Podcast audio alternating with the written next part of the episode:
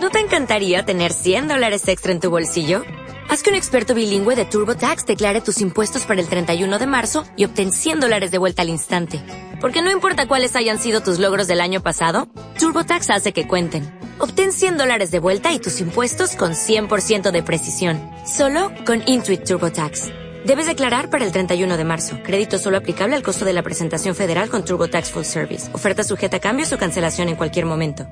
Hey chicos, ¿estáis escuchando? Domingueros con José Chovera. La verdad es que este domingo la palabra de Dios arranca fuerte porque empieza con una lectura del profeta Jeremías sacudiéndoles una buena andanada a los pastores de la iglesia. Bueno, en realidad les sacude a los pastores del pueblo de Israel, pero hoy la escuchamos en la iglesia pensada para los pastores de la iglesia. Y empieza dándoles un, sartenazo a los pastores porque les acusa de haber abandonado a su pueblo, de haber dispersado al pueblo de Dios y haberlo perdido. Jeremías se refería a los pastores del pueblo de Israel. Pero no cabe duda de que nosotros también escuchamos esta palabra de Dios, los pastores ahora del pueblo de Dios en la iglesia, la tenemos que escuchar como un examen para nosotros mismos. Dice el Señor que cuando se hartó de esos pastores que habían perdido al pueblo de Dios, Él mismo lo iba a rescatar a ese pueblo de Dios y se lo iba a dar a unos nuevos pastores. Eso es lo que creemos que pasó entre el antiguo Israel y el nuevo pueblo de Dios, que el Señor recogió un pueblo y se lo confió a unos nuevos pastores. Pero para nosotros, para nosotros el examen es el mismo. También nosotros tenemos que mirar a nuestro lado, mirar a las personas que el Señor nos ha confiado para ver si las estamos atendiendo bien, para ver si las estamos cuidando, sanando en sus heridas. Y esto siempre será un examen en la vida de un pastor. ¿Cómo está cumpliendo la misión que Dios le ha confiado? El paradigma del buen pastor es el Señor. Es el Señor el que realmente es el, el verdadero pastor, el pastor propietario de este pueblo. Es para los que los demás pastores trabajamos. De alguna forma es el referente de buen pastor. Y escuchamos perfectamente no solo cómo el Señor quiere que seamos, sino también cómo nos pide que seamos el pueblo de Dios. Lo escuchamos perfectamente en el Salmo. El Salmo 22 es como alguien del pueblo de Dios escribiendo qué hace el buen pastor con ellos, escribiendo, describiendo qué es lo que ellos esperan que haga un buen pastor. Entonces va diciendo, pensando en el Señor, va contando lo que el Señor hace con ellos lo que quieren que hagan los pastores. Y dice, el Señor es mi pastor, nada me falta. Y dice, lo primero, en verdes praderas me hace recostar, me conduce hacia fuentes tranquilas y repara mis fuerzas. Eso es lo que hace un buen pastor, acompañar al pueblo de Dios, llevarlo, alimentarlo, cuidarlo, hacer que el pueblo de Dios repare sus fuerzas. Luego dice, cuando llegan los peligros, en cañadas oscuras, en el momento de dificultad, el buen pastor me protege. Dice, prepara una mesa ante mí delante de mis enemigos y me unge con perfumes. Digamos que es la labor del buen pastor. Ante las dificultades, ante el temor, ante las oscuridades, el buen pastor protege a ese rebaño. Les pone una mesa delante de sus enemigos y además lo unge con perfumes. Lo cuida, lo alimenta, lo sana, lo protege.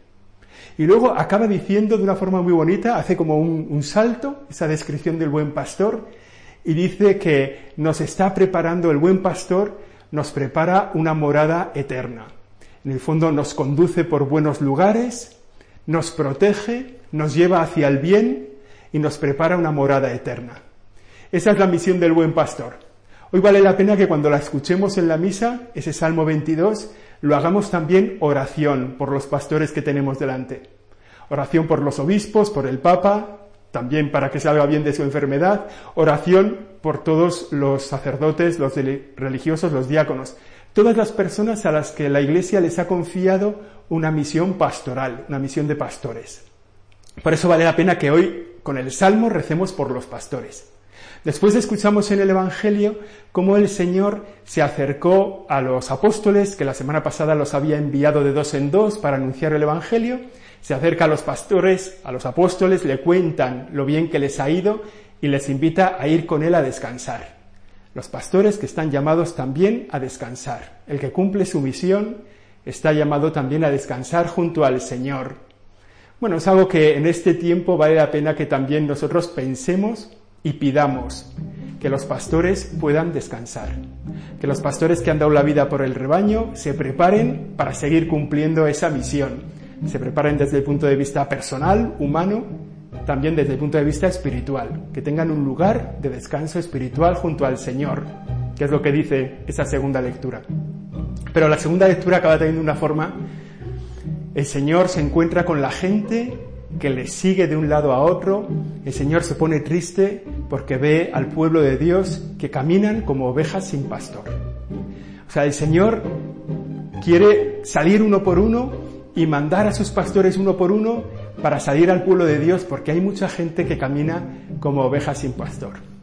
Entonces, con este recorrido, ¿qué ideas se nos ocurren para esta semana, para vivir cristianamente esta semana a la luz de la palabra de Dios? En primer lugar, yo creo que hay tres cosas que podemos hacer. Lo primero, rezar por los pastores. Rezar por los pastores para que cumplan la misión que Dios les ha confiado y que el pueblo de Dios les está pidiendo. Que nos cuiden, que nos curen, que nos acompañen, que nos protejan. Esa es una oración que nosotros podemos hacer. Otra cosa que podemos hacer, así como, como propósito de estas lecturas, es ayudar en el descanso de los pastores. Pensar cómo yo puedo hacer descansar al pastor que me cuida, al obispo de mi diócesis, al párroco de mi parroquia, al religioso de la comunidad a la que asisto, al responsable de la pastoral en no sé dónde, cómo yo puedo ayudar a su descanso, cómo puedo hacer que él pueda cumplir bien su misión. Con esa mirada con la que Jesús miraba a los apóstoles, venid conmigo y descansad. Y la tercera cosa que podemos hacer por los pastores es pedir que haya más, pedir que los pastores sean buenos pastores y que cada vez haya más pastores.